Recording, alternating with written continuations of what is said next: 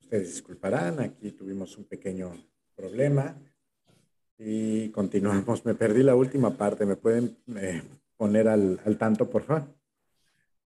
Sí, hablábamos de, ciertas influencias que hay en el arte, ¿no? En, la pintura, en el cine, de, ciertos, este, eh, no sé, ecos o guiños que hay en algunas obras, ¿no? Mencionábamos por ahí este, a, un pintor, que creo que todavía estabas por aquí, pero también mencionábamos que, Edgar Allan Poe sí se le ha podido este, representar en el cine, ¿no? Y, en el caso de Lovecraft es un poco más complicado, ¿no? Decía Víctor que es las películas que existen sobre algunas obras de Lovecraft son malísimas, ¿no? No mm. sabemos muy bien a qué se deba, ¿no? Pero dicen que es difícil transmitir el horror cósmico como, como, es una impresión, es, un, es, una idea, es ese miedo taimado, ¿no? ¿Cómo, ¿Cómo, lo describes en una película? Por eso es que siempre han dicho que no, que no se le puede pasar al cine. Y claro, la prueba que quieren aducir, pues es cuando lo han intentado. Pero es que quieren representar a Lovecraft como si fuera una película de Edgar Allan Poe, como si fuera un cuento de Edgar Allan Poe, ¿no? Pues, no se puede usar ese mismo lenguaje para narrar a Lovecraft cinematográficamente, porque te van a querer poner los cuervos, los castillos, y estos Lovecraft no tiene nada que ver con eso. Entonces ahí es donde no empata. Es, es, como si... como tener la ficción. Y como habías dicho, es una sugerencia, es como si de repente hubiera despiadadamente sangre, mucha sangre en una película que, que habla acerca de Poe, ¿no? Se pierde todo el misterio y así nos aparezcan las manchas directas de sangre. Sí, Entonces ya no te suena a Poe, ¿no? Quieren narrar con otro lenguaje, no se puede, tiene que tener su propio lenguaje. Entonces Lovecraft todavía está, como decían, más cerca de la ciencia ficción que, que, que del horror tradicional, ¿no? Y como lo mencionabas, eso suena más elegante, ¿no? O sea, como que es un terror que también pasa por un detalle así muy fino. Pues claro, el, orden de, de, ah, claro, el, por ejemplo, Edgar Allan Poe, la parte detectivesca, pues es como le llaman un mecanismo de relojería donde todo marcha muy racionalmente. Claro, también hay una cierta elegancia, pero es que en Lovecraft hay también esa idea como de un cierto refinamiento, ¿no? Cómo, tú sugieres algo feo sin que digas fue asqueroso o, fue vomitivo. No, no, no, es, es, muy propio. De hecho, cuando hablaba, dicen que también cuando hablaba era así, muy preciso. Entonces, Lovecraft eh, describe muy elegantemente sus expresiones. Entonces, es cuando causa el efecto. No tanto por lo que te dice, sino por lo que te evoca. Mm. Para ti, Víctor, ¿cuál sería de los textos más importantes de, de Poe? ¿Cuáles serían los que más te agradaron, los que más te gustaron? Bueno, a mí me parece que en cuanto a su literatura de detectives, los crímenes de la calle Morgue, ¿no? con los que inaugura el género de detectivesco, eh, la caída de, la, casa Usher, este, este cuento pequeño que es el caso del señor Valdemar. Me parece que estos son el barril de, el barril de amontillado, todos estos cuentos creo que son de los más, en mi gusto al menos, ¿no? Porque el gusto se rompe en géneros, me parece que son de los más destacados y evidentemente el poema del cuerpo. La, la estructura, la historia detrás, la, métrica, porque ese poema hay que leerlo en inglés para entender la musicalidad, mm. el ritmo que tiene, incluso la forma de pronunciarlo, porque él Poe platica muy bien cómo está muy inspirado en cómo su nana, que era una mujer de color, le cantaba historias o le contaba historias. Entonces, la cadencia que tiene, ¿no? Nevermore, Nevermore, ¿no? Y el, y el giro final, hay una musicalidad en todo esto que se aprecia en el idioma original. Entonces ahí, esta es una obra fundamental. Y hay otro poema, es el de Annabel Lee. Uy, sí, bellísimo. que lo hicieron canción en los ochentas. Radio Futura lo hizo canción en un video muy afortunado.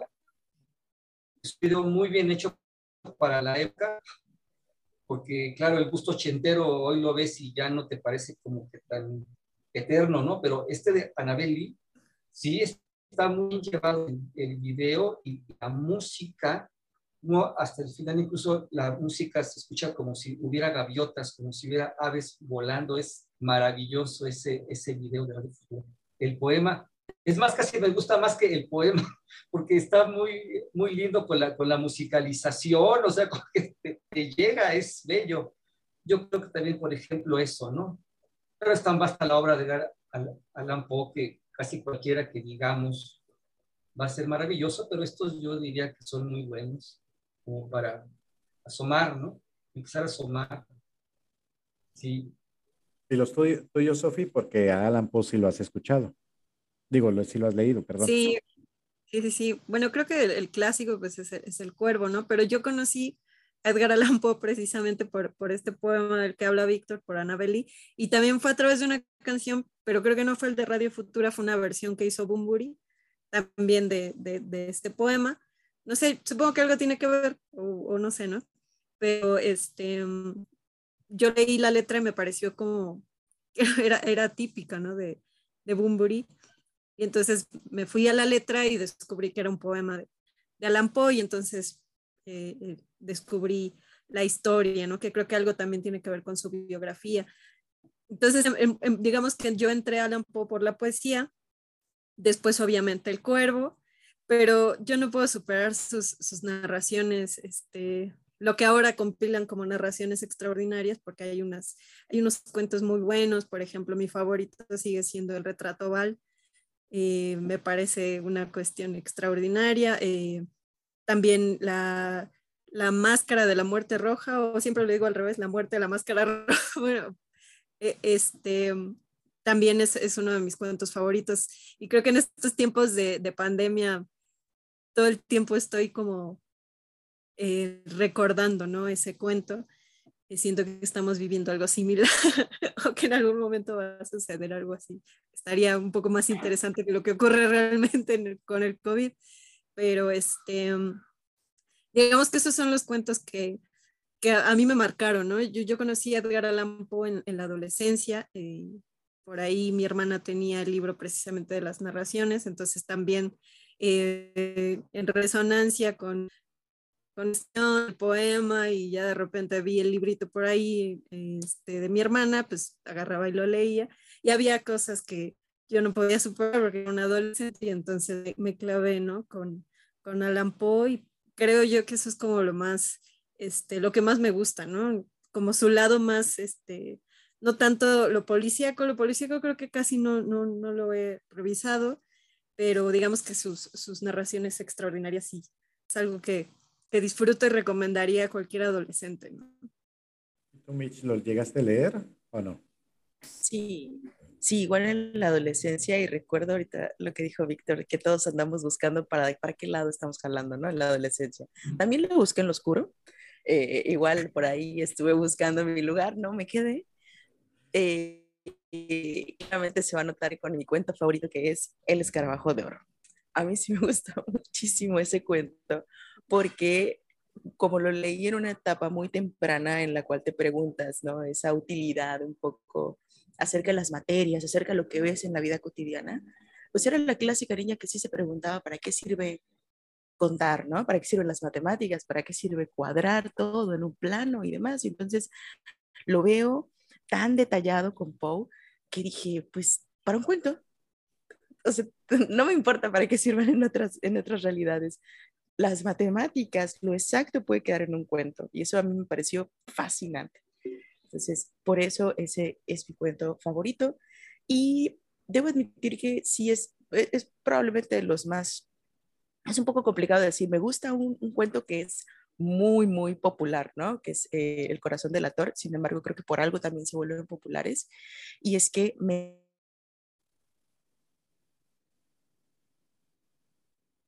Ah, perdimos Mitch. Bueno, en lo que vuelve Michelle, déjenme que les cuente algo. Sensibilidad de lo que tenemos, ¿no? eh, e-, ese tipo de, de, cuestionamientos a mí me, eso creo que es lo que me seduce, ¿no? Y lo que creo que por, por, eso es que el terror me da terror. Si usted está buscando por aquí una explicación del por qué el terror me da terror, es por eso, por la probabilidad de, de lo que sí puede despertar en nosotros. Entonces, esos son mis, cuentos. ¿Y tú, Lar? Gracias. Este, pues El corazón del ator, por algo, hasta ahorita creo que es el único cuento que he leído de Poe en lectura en vela, pero tiene un significado muy grande para mí. El gato negro y la máscara de la muerte roja y la caída de, de la casa Usher. Igual, los crímenes de la calle Morgue por la parte detectivesca que también me encanta. Creo que sería eso uno de los puntos que estoy ahí siempre verificando y de ahí salté al gran Sherlock Holmes. Pero perdón, Víctor, ibas a comentar algo antes de, que continuara esta micha adelante. No, está muy bien. Como se hizo el corte, eh, por lo que ella misma comentaba de la probabilidad, eh, hay un, aquí estamos en Religé, donde está Tulfu prisionero, cuando hubo esta guerra y lo confinaron ahí, una ciudad submarina. Que hay una frase de Lovecraft que dice, en la ciudad de Rubillé, Cthulhu aguarda soñando. Esta lo escribió en el idioma de los primigenios, sí, sí, sí, sí se acuerda, que dice algo así como Cthulhu Futaglu, ¿no? Es así como algo que cantan los humanos, pidiendo el retorno de Cthulhu, que está aquí en Rubillé. Bueno, Lovecraft era muy meticuloso, o sea, él investigaba para sus historias de mineralogía, del Ártico, o sea, él no, no lo sacaba de la manga netamente, hacía investigación, y entonces cuando habló de Relille, habló de unos marinos que se encontraban con esta ciudad, con esta ciudad que emergió, y da las coordenadas. Bueno, hace como menos de 10 años, una expedición submarina pasó por esas mismas coordenadas y grabaron un sonido enigmático. No es de un animal, no es un fenómeno submarino natural, no saben a qué se debe y está grabado, está en internet. Eso así, es, así como un eco oh, favoroso y misterioso y está en las mismas coordenadas que dio Lovecraft ahí.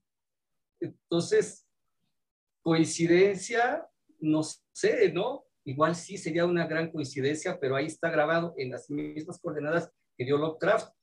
Hay un sonido, nadie sabe de, dónde proviene, o qué significa. Y se oye misterios.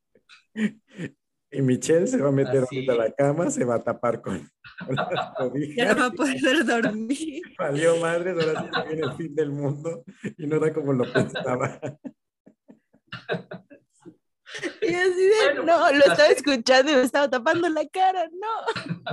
No puede ser posible. Bueno, me encantó. Sí, sí, así, así, así es. Yo, yo tengo la sensación de que Lovecraft tuvo que haber leído, está, hablando de las hipótesis, a Blavatsky. Blavatsky es un esoterista que escribió la doctrina secreta. Y Blavatsky, los, ella, ella hablaba de que la vida en la Tierra, en una época cuando se remontaba a unos miles de años, la vida en la Tierra, Blavatsky hablaba de millones de años y de miles de millones de años. O sea, era, iba a contracorriente. Entonces, yo tengo la sensación de que Lovecraft, porque incluso en un cuento, creo que es en La sombra sobre Innsmouth, habla sobre la hace una mención a la teosofía, que es una creación de Blavatsky. Entonces yo pienso que ha de haber leído a Blavatsky y quizá tomó inspiración de ahí, por, porque Lovecraft habla de los eones, ¿no? Habla de lapsos de tiempo de miles de millones de años, donde ya había vida en la Tierra y los seres humanos no eran una fantasía de nadie, y a la fecha siguen siendo polvo. Entonces, tal vez ahí él tuvo una inspiración cuando habló de estos eh, profundidades en el tiempo, quizá él le dio la inspiración para sus primigenios, ¿no? Y también ubicarlos en esta distancia temporal que en su época era inimaginable. En su época esto no se pensaba. Se pensaba que el ser humano se remontaba unos miles de años, si acaso. Entonces, tal vez hay, hay una base. Hay una base en su, en su obra de estas lecturas que él tuvo. Además, él era un lector empedernido y, y era un super escritor, sobre todo de cartas, tiene 100 mil cartas, se han publicado mil y les metía dibujitos. O sea, e, es, que además él me gusta mucho como escritor porque no era pedante, es una cosa que luego hay ahí en el, en el ámbito, ¿no? En el oficio. Saludos a todos. No, o sea, a Lovecraft le escribía un chico de 15 años y le decía, me gustó su cuento. Y Lovecraft le mandaba una carta de 20 páginas y le daba consejos de cómo escribir y le contaba y le metía dibujos y todo. Era, era una persona súper accesible, súper amable, aunque era muy serio. Era tipo jugador de póker, hacía chistes pero serio. Todo el mundo se volvía de la pero estaba así. No, no, no hacía caras, pero era súper amable. De hecho, cuando él falleció, como sabemos, él murió de cáncer en, el estómago. Él fue al hospital muy eh, discretamente, tenía 37 años y ahí falleció. Y las enfermeras dijeron que siempre fue muy amable, siempre fue muy atento, siempre le dio las gracias. Y creo que esta cualidad de Lovecraft, por mucho que sea inhumana su obra, es un gran ejemplo para los escritores. Sí. No ensoberbecerse y de ser humano, porque Lovecraft siempre fue una persona amable, atenta, le gustaba mucho la arquitectura. Entonces, cuando él iba con su cuate, que era su cuate, Augusto Derlet, ya tocaron a la puerta de una casa muy bonita y Lovecraft, que era súper tímido, dijo, eh, podemos entrar a ver su casa, que porque está muy bonita, era así como muy tímido. Y lo dejaron pasar y ya en la casa armó una tertulia, todo el mundo encantado con Lovecraft. Entonces creo que es una muy buena actitud la de Lovecraft que nos da una enseñanza de cómo un autor puede ser amable, puede ser modesto, puede ser muy famoso, pero siempre tener el don de gentes. ¿no? la educación, la gentileza, la modestia, ser una persona agradable, ¿no? Sencillamente agradable. ¿Y qué, recomendarías tú para la gente que todavía no se ha animado a, leer a Lovecraft? Sofía. Michelle. Michelle. ¿con cuáles cuentos o con cuáles eh, historias serían como que los ideales o hasta de los mismos poemas? Porque con el que iniciaste fue un... Uy, sí, bonito. Sí, fíjate, fíjense amigos que, que, que lo están viendo también. Lovecraft tiene dos partes en su obra. La parte que es la parte de la fantasía, que está muy influenciada por Lord Dunsany, que son estos cuentos un poco como de tipo Tolkien, en el sentido de son de geografías inexistentes. Y después, cuando él comenzó a hacer los mitos, los mitos de Cthulhu, que son como 15 cuentos, que es la obra por la que se le conoce. Eh, y entonces me parece que los mitos es ahí por donde hay que empezar a leer a Lovecraft. Los poemas, hongos de Yubot, están ahí su compilación y ya están en, en español, porque antes no existía cuando aquí su amigo lo leía, pues era una cosa nunca lo encontrás, pero ahora ya están. Entonces, los hongos de Yugot es muy bueno para leer. Y en cuanto a los mitos, pues no tiene desperdicio, pero si queremos comenzar con Lovecraft, yo creo que se puede comenzar con La sombra sobre Innsmouth, El horror de Dunwich, El color fuera del espacio. Creo que ahí es por donde se puede empezar. A mí el cuento que más me gusta es uno que se llama La sombra fuera del tiempo, porque este, este, este cuento transmite muy bien el horror cósmico.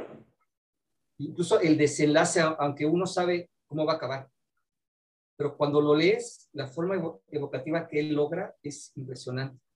Entonces yo creo que estos cuentos son muy buenos para poder comenzar con, con Lovecraft. Yo diría que por ahí.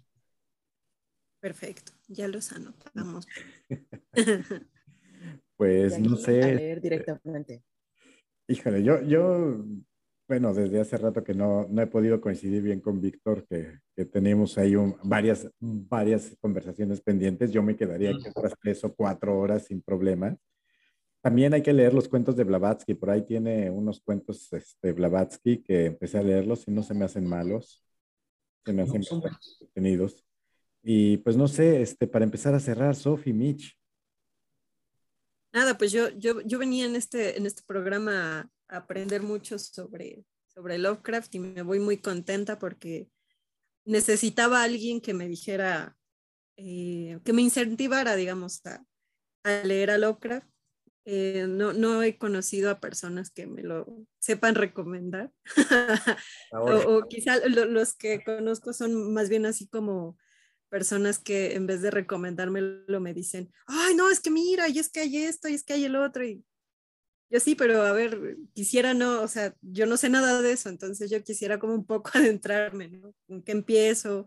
O qué ideas están por ahí, ¿no? Entonces creo yo que a partir de, de la plática con Víctor, pues ya, ya tengo por ahí algunas cosas anotadas. El poema que leíste al inicio me sorprendió bastante porque, no sé, siento que te deja pensando demasiado en, en cosas que a veces uno evita pensar, ¿no? Entonces creo yo que, que también me voy a ir directo a, a, los poemas. Entonces, no sé, yo estoy feliz y, feliz también y nostálgica de, de evocar aquí en este programa a, a Alan Poe porque le tengo un efecto especial. Este, así que pues muchísimas gracias a Víctor que, que nos iluminó con, con estos datos de, de, Lovecraft y además que, que, este, qué interesante y qué agradable. Entonces, este, pues muchísimas gracias por, por que estuviste el día de hoy con nosotros. Y pues cuando quieras volver, claro. Mitch. Sí, pues bueno, yo voy a cerrar mencionando que para nada esperaba eh, preguntarme lo que me pregunté acercándome a Lovecraft a partir de este episodio. Verdaderamente yo no tenía tanta fe, pero ahí dije, bueno, voy a buscar qué pasa, no es como el género que frecuento, y me encontré con una gran sorpresa, eh, sobre todo dentro, encontrando nuevas cosas en el terror, cosa que me dio mucho gusto, no solo encontré miedo esta vez, ¿no? sino también otras interrogantes que, se plantean ahora con el mundo, ¿no? Lo pude asociar y ahorita que ya nos están comentando, pues, lo, la, las atmósferas, todo, esto que se genera además de las grandes figuras míticas, sino también estas reflexiones que nos llevan a, a una ficción que nos va a poder proveer probablemente de, de, nuevas cosas y esperemos que también surjan estas adaptaciones y, y, y se sigan retomando eh, este tipo de historias, porque me parece que también muchas veces pasan de largo, o sea, sí, es, son conocidos, pero bueno, sabemos que este es un podcast para recomendar, para, para, para no lectores, y me agrada mucho que, que, esta vez cayó conmigo, o sea, que es el último episodio mm. del año y, y creo que está... De la temporada la temporada. Y, y, yo me llevo esta recomendación, verdaderamente, que no, no, es que los otros no, espero que no me estén escuchando los otros eh, invitados, pero particularmente esta vez sí me abrió muchísimo la curiosidad y yo voy encantada con eso. Muchísimas gracias, Víctor, por con, compartirnos, porque sí también se nota tu emoción que, que, que, que hay en esto. Y, y, Lafa, pues bueno, sabemos que a él lo arrullaban con Edgar Allan Poe, entonces de él sí sabíamos un poquito de dónde venía esa oscuridad pues gracias también por compartirnos lo que sabes, Víctor. Gracias, pues agradecerte a ustedes tres y al auditorio por esta invitación. Por supuesto, cuando quieran, aquí cuenten conmigo para platicar de estos temas. Y gracias por las opiniones y me ha dado mucho gusto verlos, estar aquí, eh, hablar de estos autores que son personales, que tienen este valor de lo, de lo íntimo, que tienen el don de mostrarnos mundos, profundidades y de ser provocativos y que nos aportan otra forma de hacer literatura, ¿no? una forma especial, quizá no siempre enteramente gozosa, pero siempre, siempre importante. Pues muchas gracias. Pues muchas, muchas gracias. ¿Qué te puedo decir, mi, mi querido Víctor, mi querido señor Z? eh, Señora. Gracias, gracias, gracias por haber estado. Te lo agradezco muchísimo. Eh, creo que con, con tu Víctor, Sofía, podríamos hacer un, un, episodio de ocultismo porque también Víctor es una enciclopedia hablando y conociendo acerca de ocultismo y creo que se pondría muy bueno. Y también de, de sus otros proyectos, me acuerdo del Morse Vals, de, de, sus novelas este, que tiene por ahí. Búsquenlo en, en, Amazon, hace rato estábamos platicando, ya está en, en Amazon con varios de sus textos y no es porque sea mi compa, ni mucho menos, y que lo admire y que lo, lo, lo quiera todavía mucho, pero es bastante bueno también. Hay otro libro que hizo con, con otro gran, gran amigo y admirado, con este, ay, Salomón, ¿verdad? Se me estaba olvidando sí. nombre, que no me escucha. Sí. Pues igual, búsquenlo y también hay una novela que hizo él acerca de la batalla de Puebla, que también le ha dado un gran, gran reconocimiento y todavía esa te la debo, todavía no la he leído, pero ya la voy a leer y la voy a leer. Y pues bueno, créeme que te voy a agarrar la palabra, como a todos les hemos dicho, te vamos a seguir invitando. Cualquier tema que quieras proponer, pues estamos aquí. Eh, pues bueno, yo soy la, Fa, la Fe, esto fue el conversatorio literario y pues nos escuchamos, nos vemos la próxima semana y ojalá que también en algún momento Víctor pueda estar en algunas de estas lecturas en vela. Creo que también nos ayudaría mucho para la forma en cómo se expresa. Gracias, nos escuchamos la siguiente.